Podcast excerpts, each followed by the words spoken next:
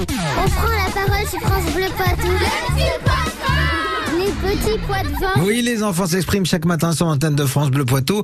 Aujourd'hui, on va parler d'école. Bah oui, vous êtes en train de préparer votre petit sac là, avec la petite trousse euh, à l'intérieur. Mais euh, dites-moi, les enfants, qu'est-ce que vous préférez à l'école J'aime bien faire euh, des calculs sur une tablette, les mathématiques, la récréation, écrire, recopier sur euh, des livres.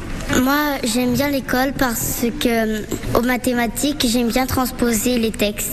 Moi j'aime bien la cuisine, j'aime bien aussi la science. Moi, j'aime bien dessiner parce qu'on fait beaucoup d'art.